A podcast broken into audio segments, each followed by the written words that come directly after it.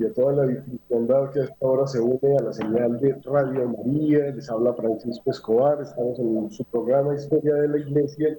Hemos venido hablando y analizando todas estas eh, maravillas, podríamos llamarlas, que han sido el, digamos, referente histórico de todo lo que ha sucedido en el mundo desde la conversión de los bárbaros que me tomo la molestia, y esto es muy importante que recordemos, ha sido, digamos, el principio de todo el desarrollo del cristianismo en el mundo occidental. Entonces tenemos que hablar que no tenían, aló, si estamos al aire, parece que se cayó una parte de la, aló, aló, bueno, yo sigo al aire, no sé, no tengo la seguridad de si tenemos sonido bueno en este momento, pero eh, continuamos hablando de la conversión de los bárbaros que se habían convertido en estos señores que nos, digamos, eh, iniciaron el proceso cristiano en el mundo eh, europeo siendo que no eran católicos, sino que eran arrianos. Vamos a dejar un momentico de música para comprobar que nos esté funcionando el micrófono.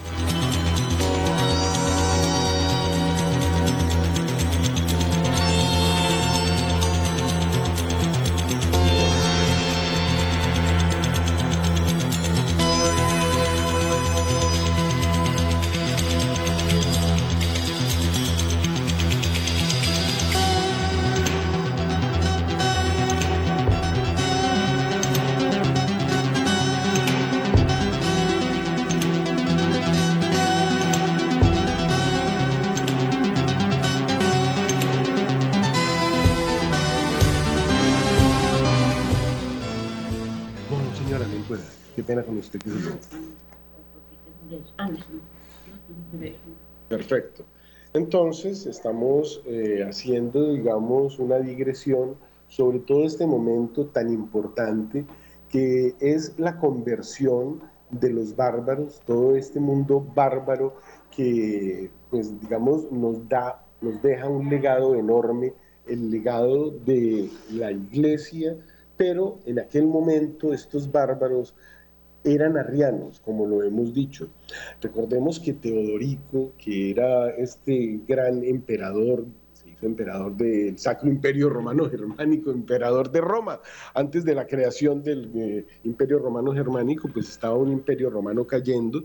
Este señor era de Dacia, toda esta zona de los Balcanes. Recordemos que por allí había entrado San Pablo, dice eh, en las cartas de San Pablo que convirtió a los ilirios. Los ilirios eran todos estos pueblos que algunos podemos conocer como dálmatas, otros podemos ver como estos piratas gigantescos que habitan entre, digamos, Split, que es muy cerca de Medjugorje, Kotor, que es la ciudad en Montenegro más cercana a Grecia y que todo esto había sido, digamos, la cuna de estos gigantes que se habían hecho emperadores y que tenían como ascendente a nada menos que Alejandro Magno, que también era de esa zona. Entonces son unas personas muy aguerridas, muy fuertes, eh, grandes eh, navegantes, desarrolladores de toda la digamos, eh, parte marítima heroica, podríamos llamarlo, porque dentro de ellos tenemos incluso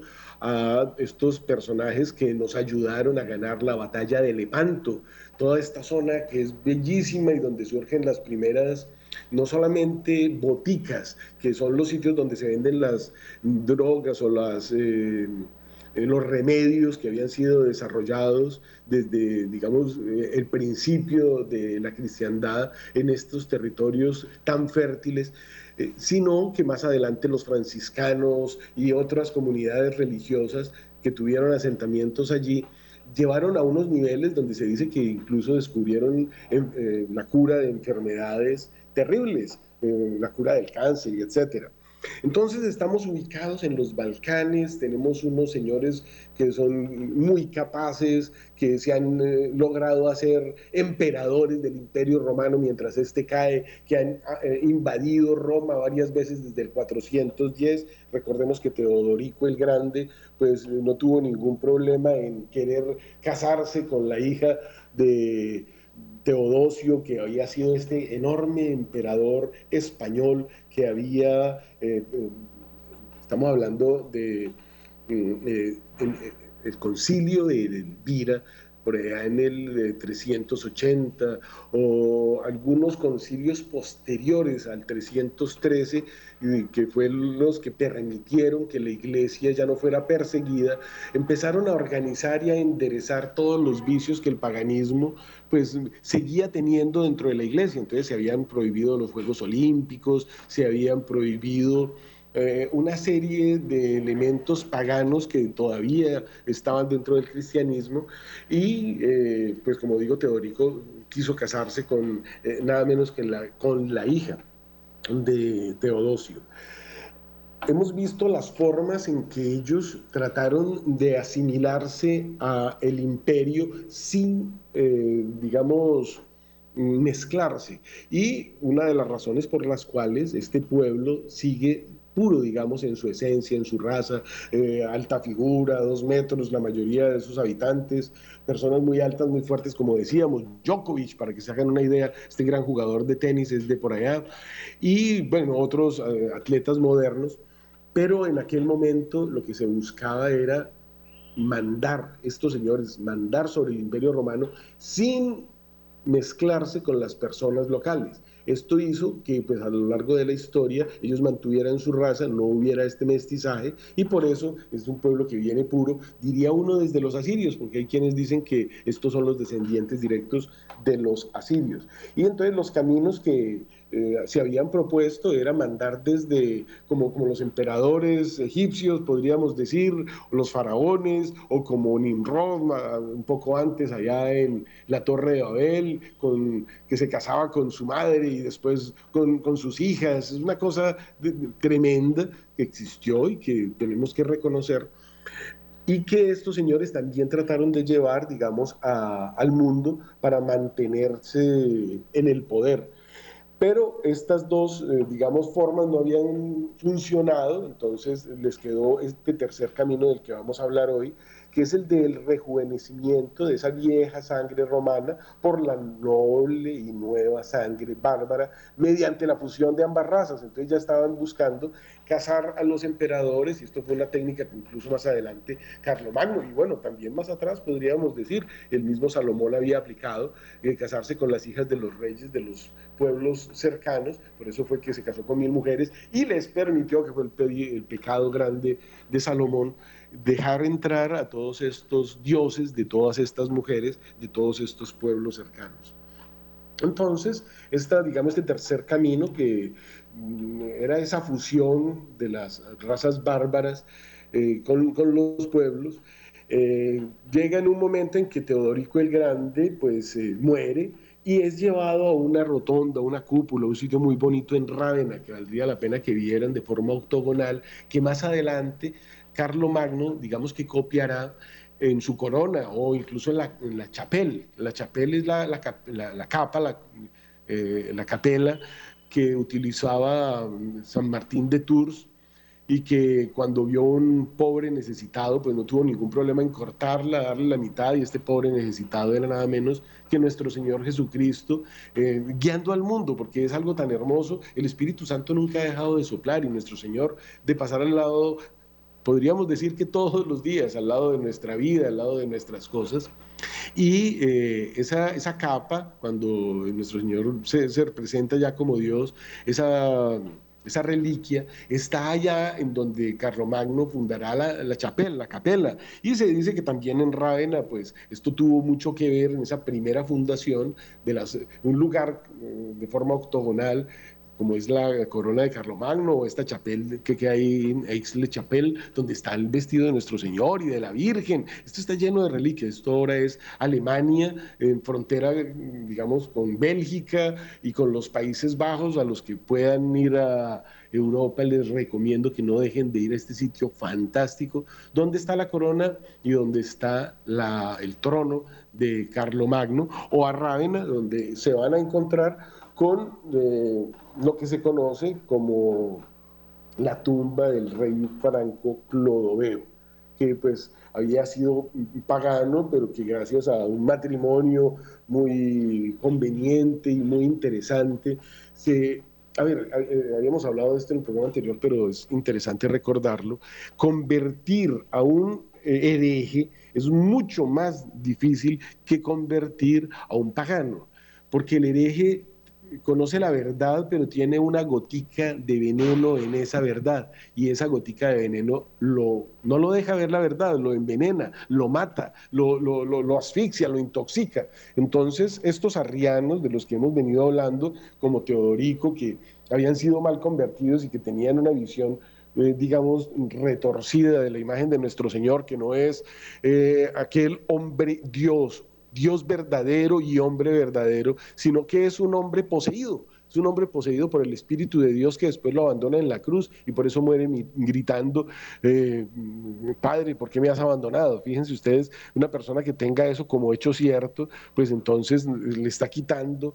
a Dios no solamente su grandeza y su poder de hacer milagros, y por eso además le impedía entender que Dios quiera encarnarse de una mujer, y por eso es que atacan a la Virgen. Fíjense que tan atrás ese arrianismo estamos hablando del año 300, es decir, esto es un clérigo católico que infiltrado destruye la iglesia desde adentro y eso continúa, continúa hasta nuestros días, ¿no? Hay, hay personas cuando no se acepta la verdad en su manera total e integral, entonces estamos aceptando una gran mentira. Por eso hay que tener mucho cuidado porque están surgiendo falsos predicadores y eso está en la Biblia, ¿no? Que incluso tratarán de engañar a los elegidos, dice San Pablo.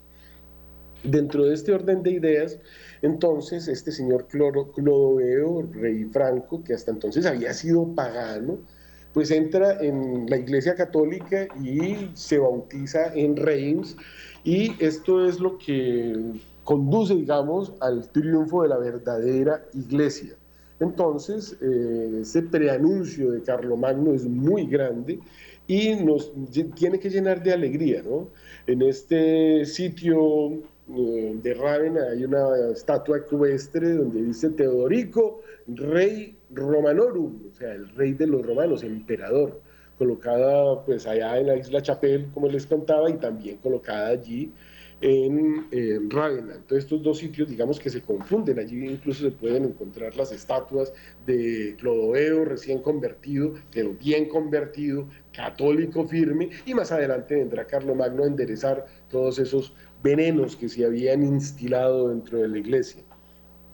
La iglesia pues entonces ya no permanece en aquellos tiempos como mera espectadora, digamos, de, estas fuerzas que la querían destruir, los vándalos destructores y los ostrogodos que eran integradores, pero que nos querían integrar a una falsa fe. Entonces, esos proyectos ya fracasados eh, muestran, digamos, un nuevo camino de la iglesia que en su santidad llega la conversión de esos pueblos bárbaros con la inclusión de todos esos pueblos en todo ese imperio que, como les decía más adelante, se llamará el imperio austrohúngaro, pero que en este momento es el sacro imperio romano germánico, que incluso podemos entender a través de estas construcciones masivas, pesadas, muy grandes, no como lo que más adelante se verá con el gótico o el rococó, estas catedrales altísimas, estos eran más bien los edificios bajitos, mm, supremamente macizos,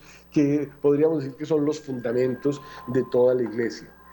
Entonces, eh, digamos, para que tengamos presente que estos francos, la palabra franco significa atrevido, insolente, indomable, es una de las formas de describirlo, ocupaba una parte de Francia, ¿no? esta Francia actual, en el norte y en el sur, estaban como divididos en dos puntos de esta Francia, y eh, digamos, tomaba y ocupaba partes de lo que hoy es Bélgica, como les contaba. Clodoveo, pues era un caudillo muy fuerte, recién convertido, pero todavía no era el dueño ni del país, ni de los francos, ni de los eh, godos, ostrogodos, todos estos pueblos que después él integrará y en medio de una guerra, pues logra vencerlos. Esto es una cosa muy interesante, una batalla que se da por allá en el norte de Francia, mientras que otra parte de su ejército estaba en España y en Italia y en otros lugares. Clodoveo era un hombre muy cruel, era un hombre muy fuerte, estos pueblos bárbaros realmente ejercían la barbaridad, la palabra bárbaro pues viene de ahí, eran crueles, vengativos, tenían una forma de ejecución que era terrible, que lo convertían en un águila, la conversión del águila era que cogían a un hombre y le arrancaban los homoplatos por la espalda para que quedaran levantados y lo acostaban sobre una piedra a morir. No podía moverse, imaginen el dolor tan impresionante. Y, era hasta poético y le escribían poemas dejando uno, bueno, una persona. E, e, eso es ser bárbaro, hacer ese tipo de cosas tan, tan impresionantes, ¿no? Eh, tenían esta raza germana, eh, medio francesa, unas lenguas, una costumbre, un temperamento, pues bárbaros, eran auténticos guerreros, eh, desde niños tenían una formación militar, para ellos era muy natural matar o morir, porque también eran en, su momento bárbaro para ellos el Valhalla y todas estas cosas que nos cantará más adelante Wagner o incluso Hitler, que también pertenecía en parte a esos pueblos bárbaros, era algo muy, muy normal, digamos. Pero estos, pues, eh, digamos, los francos, eh, digamos que se, se, educaban a partir de canciones, estas gestas de los bardos, los cánticos de estos príncipes que se reunían en las noches después de matar un poco de gente a contar sus historias. Esto sirvió de una forma muy interesante a llevar el, catolicismo, a educarse en la fe y eh, todos esos cantos era algo que se tenían que aprender de memoria, esto era algo que tenía que formar parte de su cultura. Por eso fueron, cuando fueron bien evangelizados, fueron muy bien evangelizados, porque eh, el arrianismo nos había hecho pues eh, dueños de unos errores terribles y ahora al empezar digamos todo este cambio, eh, venía un, nuevo, digamos, una nueva realidad. Pero hay que tener en cuenta que el catolicismo era para ellos la religión de los vencidos, de los ocupados, de los, de los que habían perdido el imperio, de los que estaban matando, de los que llevaban siglos y siglos sacrificando. Entonces, eh, su actitud con estos eh, católicos eh, era muy variable, ¿no? porque podían ser muy bonachones con los burgundios, ser discretos con los visigodos porque los respetaban, o ser perseguidores de los vándalos porque eran herejes, pero lo que no variaba era la distancia en todo momento con lo que fuera católico. Entonces Clodoveo, al no ser eh, armano, sino pagano, era más eh, plausible de ser convertido con mayor facilidad, mucho más difícil convertir a un hereje con pagano, como decíamos, y por eso pues la iglesia se vuelve hacia los francos, y aquí vemos la mano de los santos presentes, porque hay un santo, San Remigio, obispo de Reims, esto es muy interesante, en la zona central norte de Francia, ahí empieza la Vendée, la zona bandeana, ahí empieza la conversión de estos francos, que son los hijos primogénitos de la iglesia. Y en la Vendée sucederá, pues, mil y pico de años después, estas guerras de los bandeanos contra los ejércitos de Satanás, que eran los ejércitos de la Revolución Francesa, de Voltaire, Diderot y Rousseau y todos los que se decían buenos, que realmente eran unos asesinos.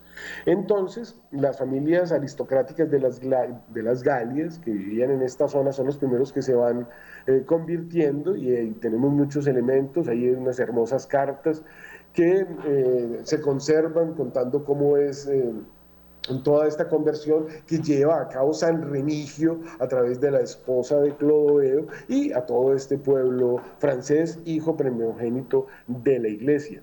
Pero no era solamente San, Remigio, allí estaba también San Abito, que era el obispo de Bien, una ciudad situada en la zona ocupada por los burgundios junto al río Ródano, un hombre letrado y de gran autoridad proveniente, igual que San Remigio, de una familia galo-romana.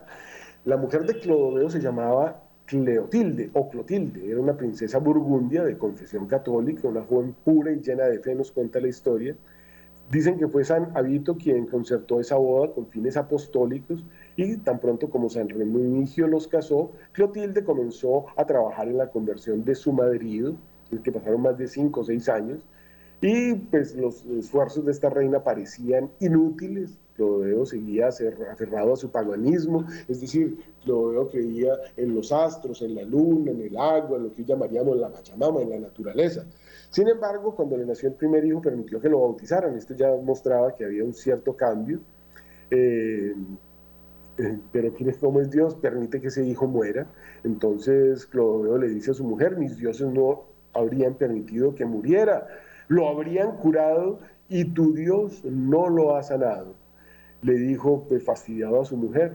Después viene un segundo hijo, viene al mundo y es bautizado con el nombre de Cloromiro, eh, que también cayó enfermo, pero esta Clotilde rezó tanto de día y de noche que Dios atendió a sus ruegos sería un hecho bélico más adelante que ganase a Clodoveo para el cristianismo, nos relata el obispo Gregorio de Tours. Fíjense que todos estos son unos santos que se jugaron la vida, porque si no se hubiera convertido este personaje los habría terminado matando a todos, incluyendo su esposa. Pero Gregorio de Tours nos cuenta que, digamos, como el primer historiador de la historia nacional de los alamanes, el pueblo del Alto Danubio y del Alto Rin, abro comillas, Insistentemente trataba de persuadirle la reina a adherirse al Dios verdadero y a desechar los ídolos, pero no había manera de decidirle a convertirse del todo a la fe. Hasta que un día estalló una guerra con los alamanes, entonces la necesidad le hizo conocer lo que hasta ese momento se negaba a conocer por su obstinación. Sucedió que al entrar en colisión ambos ejércitos se produjo una verdadera carnicería. El ejército de Clodoveo estaba a punto de declararse en derrota, pero ante eso, pues el rey alzó los ojos al cielo y dijo desde lo más íntimo de su corazón y con lágrimas en los ojos, oh Cristo Jesús, a quien Clotilde llama siempre el Hijo de Dios vivo. Tú que socorres a los afligidos, da la victoria a los que en ti esperan con toda humildad y fervor. Te ruego que demuestres la majestad de tu fuerza si me concedes la victoria sobre estos enemigos y experimento yo de ese modo ese poderío que todo pueblo dice experimentar cuando se consagra a tu nombre, entonces creeré en ti y recibiré el bautismo en tu nombre. He invocado ya a mis dioses, pero están lejos de ayudarme, como lo veo. Por eso creo que son absolutamente impotentes, pues que no acuden en socorro de sus servidores. A ti te invoco ahora en ti confío de buen grado a fin de que me vea libre de mis enemigos. Fíjense ustedes lo bonito y lo importante y la fuerza y el valor y el poder de la oración. Desatar las manos de Dios, reconocerse siervo inútil, reconocerse pobre frente a Dios, ponerse de rodillas, ofrecer algo a cambio, hacer una promesa, viene la conversión y llega esta belleza de milagro. Cuando aún no había terminado de hablar, los alamanes se volvieron y se dieron a la fuga. Clodoveo dio por terminada la batalla.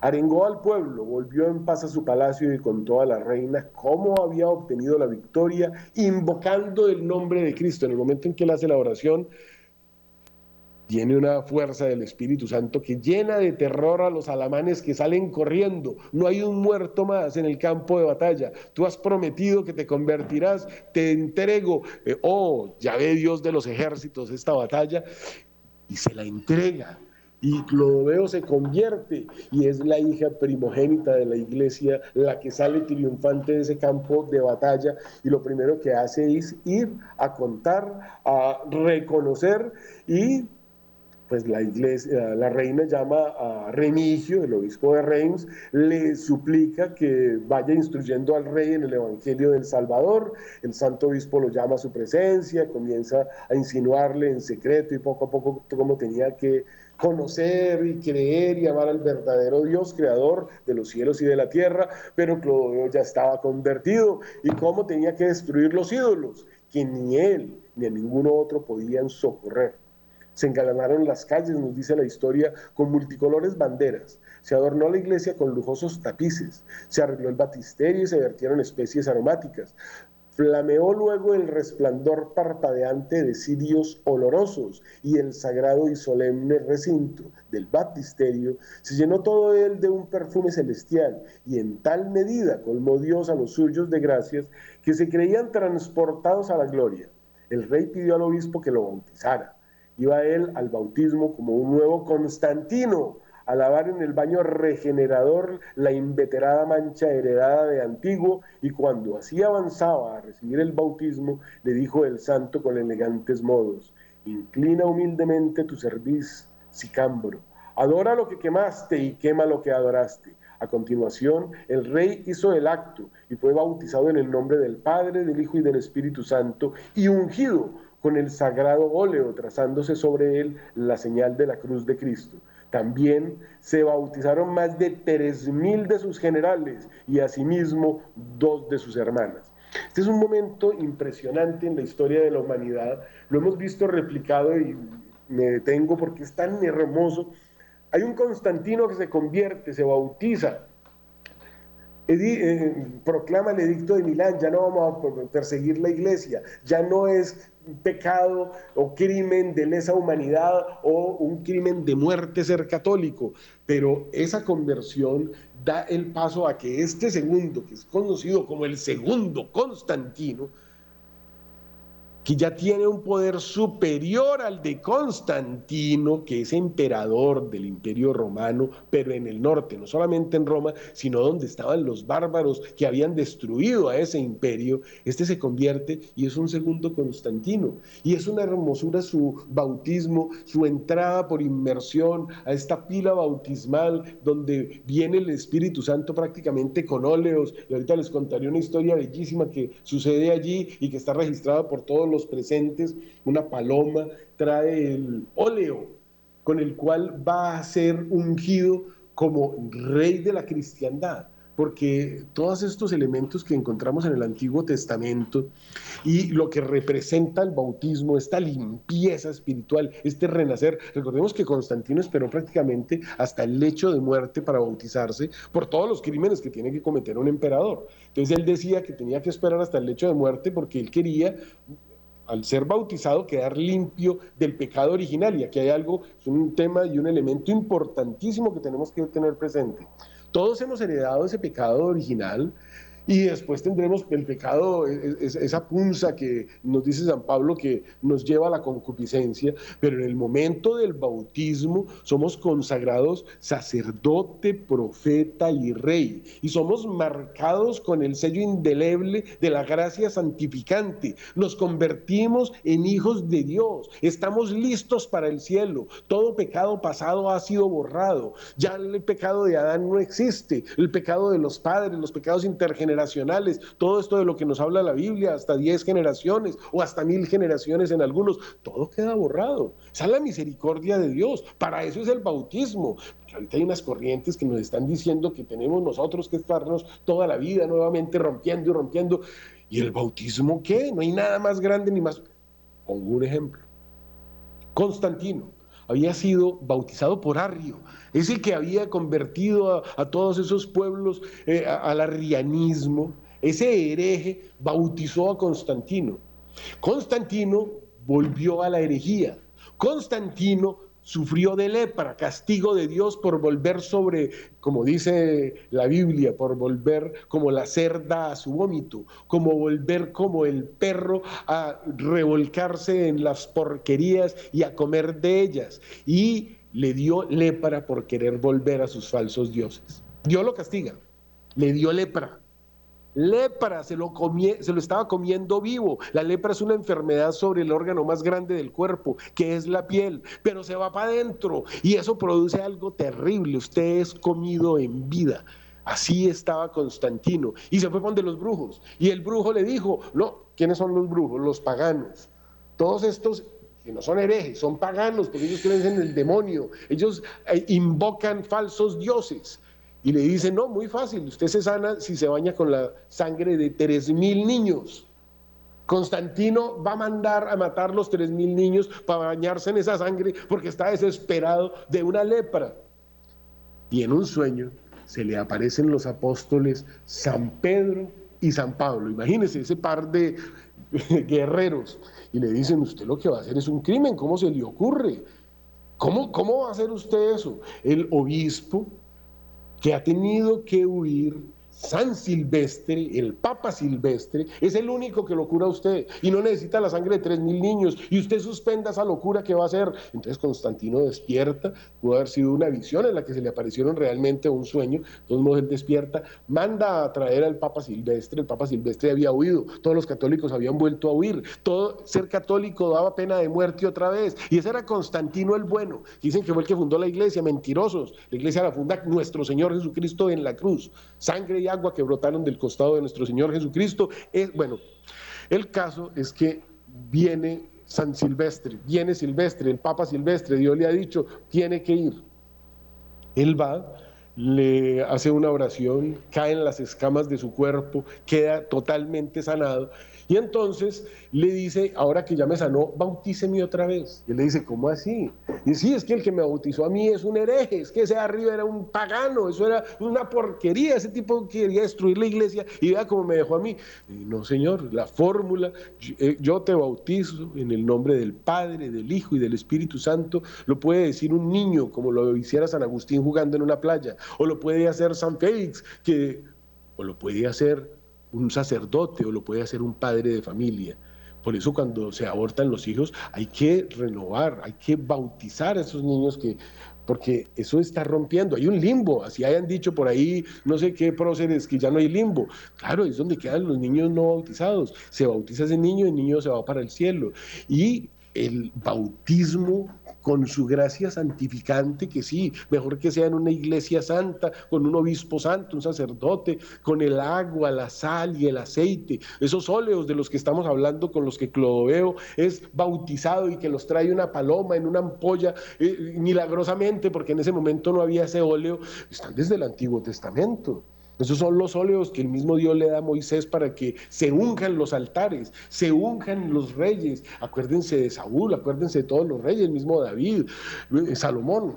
Son ungidos con esos óleos, pero ahí no había habido un Señor Jesucristo que había dicho, el que se bautice queda bautizado por el Espíritu Santo que expulsa el pecado original. Usted queda a cero kilómetros, usted está bautizado que después empezó a pecar, bueno, ese pecado es suyo. Por ese pecado tiene que reparar, por ese pecado se tiene que arrepentir, se tiene que poner de rodillas, hacer el propósito de enmienda, confesarlo y obtener la absolución. Y si le da mucha pena, pues Dígale, Señor, dame la fuerza, porque el demonio me engañó y me quitó la vergüenza para pecar y ahorita me la pone para que no me confiese. Confiésese, usted va a recibir esa maravilla, ese óleo, va a quedar limpiecito, nuevecito, pero que hay unas eh, ataduras intergeneracionales y que usted no puede vivir si no está todos los días ahí dando de látigo.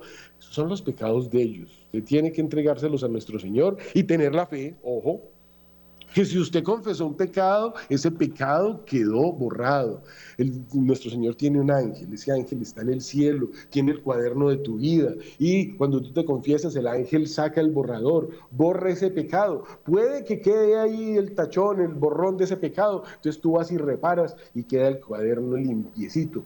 Ya no quedó nada confesaste el pecado al mismo Dios y el mismo Dios te perdona. Y ese es el bautismo. No has pecado aún, tú ah, rompes inmediatamente, recibes esa gracia santificante. Ahora hay unos grupos que le dicen a la gente que vaya a la iglesia y que se declaren no bautizados. Imagine usted la barbaridad. Pero como grupos satánicos Las cosas que están sucediendo en el mundo está en la era de la apostasía, de la cual se habla ahí en la Biblia. Pero también dice nuestro Señor, cuando veáis que estas cosas suceden, alegraos, porque vuestra redención está cerca. Acérquese más al Señor, no se junte con paganos, no hagáis yugo desigual con paganos y herejes, con ellos ni el saludo, que nos tenemos que ir separando del mundo. Pues claro, por eso es que tuvimos que ver este programa de historia, como había unos... Eh, arrianos que le hacían daño a la iglesia, la iglesia se separa de ellos, se convierte con lo veo, recibe la verdadera fe y esa verdadera fe hace que sea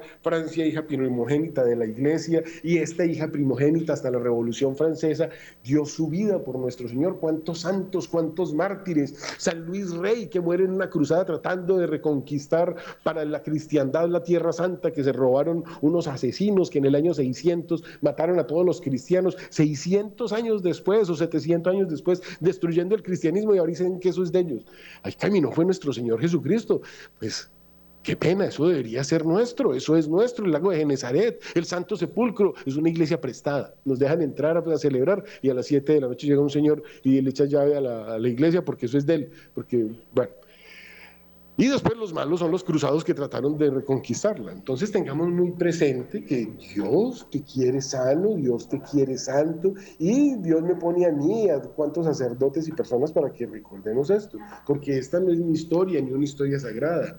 Esto es nuestra herencia divina. Es la herencia que nos muestra de dónde venimos, quiénes somos qué quiere Dios de nosotros. Con lo veo converso, segundo Constantino empieza la iglesia a crecer. Ya no es solamente que pueden ser cristianos, ahora es, me favor y me tumban todos esos tótems y todos esos menjires y todos esos dólmenes y todos esos falsos, eh, digamos, eh, lugares donde hacen ritos para adorar a esos falsos dioses. Y hágame el favor y empiecen a poner imágenes porque es que Cristo ya nos dio su rostro Estamos hechos a su imagen y semejanza, le vimos la cara a Dios. ¿Cómo la va a ocultar? Si el mismo Señor se ha presentado y representado, ¿cómo lo va a ocultar? Si desde las catacumbas se veían imágenes mostrando a una virgen grávida llevando un niño, Virgen, la Virgen María, ¿cómo no lo va a mostrar? Estos son milagros enormes, ¿cómo los va a ocultar? Y vienen los iconoclastas a destruir eso y hasta nuestros días el verdadero cristiano, este verdadero converso en este momento, entonces, eh, pues es seguido por todos sus oficiales, por toda la nobleza, por toda la... La palabra Francisco viene de francés y se empieza a poner de nombre el nombre de Francisco. O sea, yo quiero ser como estos franceses, yo quiero ser como estos galos, yo quiero ser como estos alamanes que se convirtieron. Todos quieren ser católicos lo siguen sus eh, oficiales, como decíamos, mientras balandían en el aire la francisca o hacha de dos filos que usaban en los combates, porque no es solamente el francesito amanerado, no, la francisca era un hacha.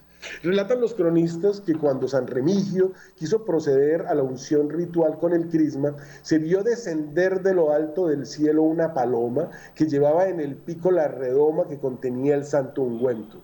Hagamos algunas observaciones a propósito de ese gran paso que dieron los francos. La primera es que la conversión del pueblo no fue el resultado de un examen particular hecho por cada individuo acerca del contenido de la fe, sino la decisión de seguir al rey. Esto es algo muy bonito. Cristo es nuestro rey, Cristo rey, nosotros lo seguimos. Entonces, para los que se quejan que es que yo no tengo el conocimiento, es que yo no me he leído la Biblia, es que yo no entiendo eso, es que yo no me sé el nombre de los santos, es que yo no me sé el nombre de las vírgenes, es que yo no me sé el nombre de... Porque hay muchísimas vírgenes, no solo la Virgen María. La Virgen María inicia el monacato en Occidente, algo que no existe en ningún pueblo. Todos los pueblos, desde los indígenas de América, los chinos, los japoneses y en Europa, pues ni hablar, es a violar a las niñas, a explorar a los niños. Los mismos judíos, a los 13 años, a la Virgen le consiguieron marido porque tiene que casar, porque usted tiene que dar hijos para la guerra. La Virgen María inicia el monacato, algo que no existe en ningún pueblo. Imagínense usted por allá, los chinos tienen sacerdotes, disque, sacerdotes asesinos, monjes chaolín, especializados en matar con la uña pequeña del dedo meñique. Asesinos. Nuestros sacerdotes son santos. Nuestro clero es santo y claro, habrá siempre infiltrados como barrio, que Dios los declare lo que los tenga que declarar y los lance a lo más profundo de ese lago que tiene preparado para Satanás y sus secuaces, pero la iglesia es santa porque es el cuerpo místico de Cristo.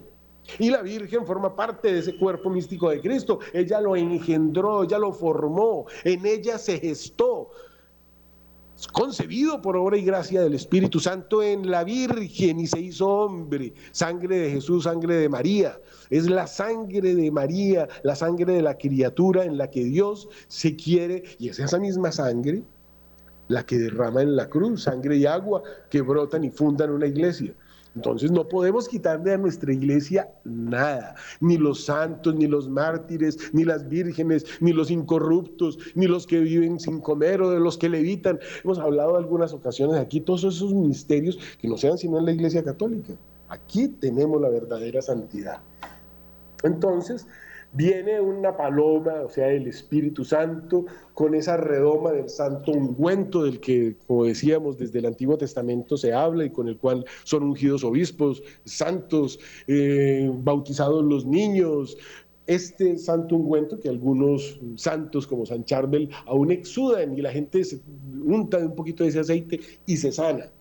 Ese aceite viene del cielo, viene este cambio, este cambio, perdón, eh, nos damos cuenta de que, digamos, la iglesia entonces adquiere ese respeto que antes recaía principalmente sobre los héroes y los vencedores, y ahora el vencido es el rey del mundo, el hombre que muere en la cruz, que es Dios, y resucitó al tercer día estos mm, eh, galos, estos francos, estos alamanes levantan la francisca, que es un hacha de doble cabeza, utilizada para matar y se ponen de rodillas ante ese hombre vencido, pero que es Dios, que resucitó al tercer día y que nos da una fe inconmovible y es rey de los cielos y de la tierra, lo hizo todo. Y eso es muy bonito, porque cuando pensamos en el pesebre y en todas estas expresiones, el más humilde, el que está allá en la cuna, ese es Dios, obedeciendo a la Virgen y a San José.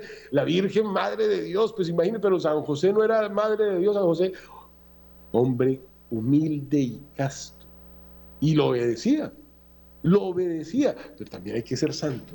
Entonces, hay, como un cambio, ¿no? San Gregorio de Tours refiere que en las discusiones teológicas que Clodoveo mantuvo con San Remigio antes de su bautismo, la objeción fundamental que ponía era que Cristo, al dejarse crucificar, había mostrado que no tenía poder divino y pues eh, cuando llegó a Poitiers frente a sus tropas, el mismo Clodoveo vio que una nube de fuego se elevaba de la basílica de San Hilario y se inclinaba hacia él. Entonces la derrota de ese rey visigodo significó el señorío del rey Franco sobre todo el país, es decir, el triunfo desde el catolicismo desde Bélgica hasta los Pirineos, Luego Clodoveo sometió a los alamanes que le amenazaban por detrás, enseñoreando la mayor parte de la Suiza actual. Se convirtieron todos. Entonces no era que no tuviera poder, es que era un poder que no es de este mundo. El Señor siempre tiene que catequizar en cada generación. Él está vivo, no tiene pasado, presente ni futuro. Está vivo a toda hora, enseñándonos, llevándonos adelante. El rey de los francos se digamos, se convierte en ese iniciador de la restauración de Occidente, bajo la égida espiritual de la iglesia a la que reconocía como superior, que esa es la parte importante. Decide instalarse en París, eligiéndola como su capital, cuando Lutecia no era sino una pequeña ciudad, quizás la prefirió porque había sido residencia imperial y lugar de descanso del emperador Juliano. Luego sucedió algo muy extraño. Anastasio, emperador de Oriente, que era el único que llevaba la diadema desde el cargo imperial, desde que había caído pues, el imperio en Occidente, honró a Clodoveo de una manera excepcional, lo reconoció, confiriéndole el título de cónsul, lo que no pudo dejar de impresionar vivamente el mundo bárbaro, que se veía aceptado ese imperio riquísimo de Bizancio aceptando un bárbaro. Y bueno, empieza ya nuestra historia moderna, podríamos decir, el primer contrato entre los francos y los bizantinos, una especie de alianza entre anti-arrianos, la unión de los buenos, ¿no? Y en Occidente se consideraba que el viejo imperio romano estaba interrumpido, no desaparecido, de hecho se dice que todavía no ha desaparecido, no ha caído, hay una continuidad, es inmortal. o morirá cuando nuestro Señor lo quiera. Entonces su recuerdo encendía la nostalgia, sobre todo de la iglesia, que esperaba ardientemente su reparación. En el nombramiento de Clodoveo como cónsul, Gregorio de Tours creyó ver una especie de preludio de esta restauración, por obra de aquel a que San Remigio había llamado el vencedor de las naciones, y recordemos, San Avito lo había llamado el nuevo Constantino. Las insignias de cónsul honorario enviadas por el emperador fueron puestas en la Basílica de San Martín de Tours, invitadísimos, estamos hablando del mismo San Martín de Tours, de la capela, de la capa, que después Carlomagno, Alejandro... Bueno, es una cosa pero maravillosa, ahí viene la palabra capilla. Esto es ahí en el Val de Loire, en el Valle de Loria, un sitio bellísimo donde toda la nobleza se desarrollará hasta la época ya de Luis XV, Luis XVI, cuando viene la Revolución Francesa y los mata, y mata a los bandeanos, y a todo católico le dice que eh, tiene que convertirse o lo mata, introducen la diosa razón en la iglesia, eh, cambian la semana de siete días a diez días para suprimir el domingo. Imagínense cómo habrá sido de satánica esa Revolución Francesa, y a los sacerdotes, adopta un niño en tres días o se casa, y si no le aplicamos la pena de muerte. Entonces esta Basílica de San Martín de Tours es un sitio muy solemne, de modo que la población galorromana pudo ver en Clodoveo al representante de la romanidad. Así nació la patria francorum, una patria mitad germánica, mitad galorromana, un Estado franco y galo, romano y católico, en síntesis y de fusión. De ese modo, aquel problema que no habían podido resolver ni los vándalos, ni los ostrogodos tan astutos, o eh, todos estos pueblos bárbaros que sí se hicieron al poder, llegan, digamos, a su culmen con Clodoveo. En el año 511, luego de haber convocado un concilio nacional en Orleans, Clodoveo murió en París. Tenía 45 años y llega la conversión de los visigodos. Esto es ya España, ¿no? Aún hoy cuando se la recorre, no deja de resultar impresionante ver en las ciudades antiguas tantos restos de monumentos para los que han estado, templos, circos, termas romanos. España se había romanizado totalmente, de hecho de España habían salido una cantidad de emperadores, España tenía todas las mejores cosas, España, los hispanos, un pueblo aguerridísimo, un pueblo que además muy serio había aprendido la verdad. Y pues esa España romanizada, eh, había, digamos, expulsado la gran mayoría de los vestigios del paganismo y era una unidad religiosa bajo el signo del cristianismo. Irrumpió luego el invasor visigodo y se fue adueñando poco a poco de toda esta península, imponiendo su dominio tanto sobre los hispano-romanos como sobre todo los invasores fugaces que llegaron a tomarse toda esta tierra. Y aquí podríamos hacer una pequeña digresión muy rápida de los paralelismos inquietantes lo que hemos llamado aquí historia comparada, nos quedan cinco minutos, no nos va a quedar tiempo, pero les quiero dejar algunas ideas, ¿no? Esta historia comparada entre nuestros días y la caída del Imperio Romano, desde ese auge del Imperio Romano, hay muchísimos factores que contribuyeron a su caída y algunos de ellos se asemejan demasiado a nuestros días por eso cuando hablamos de España y de este, este cambio tan enorme que sufre la península y, cómo adopta la fe y cómo eh, eh, hay una conversión tan grande, tenemos que eh, también admirarnos de los paralelos de lo que sucedió en la caída de ese imperio romano que surge como imperio católico o romano germánico o el catolicismo mundial o el sacro imperio romano germánico, tantos nombres para esto, ¿no? Acordémonos que el Imperio Romano cae en una crisis económica, que hay un paralelo histórico entre ese declive marcado por la inflación y los más altos impuestos que la historia había visto en esos tiempos. Cobraban un 10% de todo lo que la gente se ganaba. Hoy pagamos un 75% aquí. ¿Cómo estará la cosa?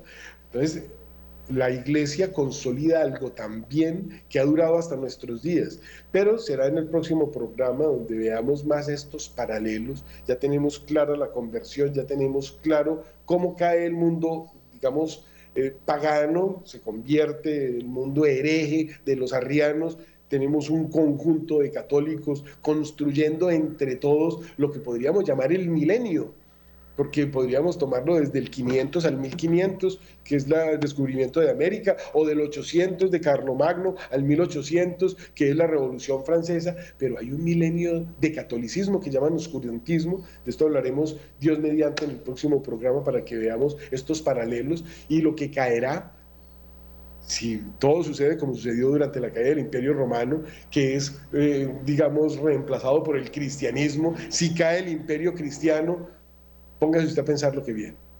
Algunos lo quieren llamar modernismo, otros la herejía que cubre todas las herejías, que es el comunismo, otros el neopaganismo, la era de la Pachamama. Ahí les dejo para que analicen. Recuerden que el domingo hay que comulgar después de haberse confesado. Que la Virgen los cubra con su manto, que tengan un santo fin de semana. Dios los bendiga.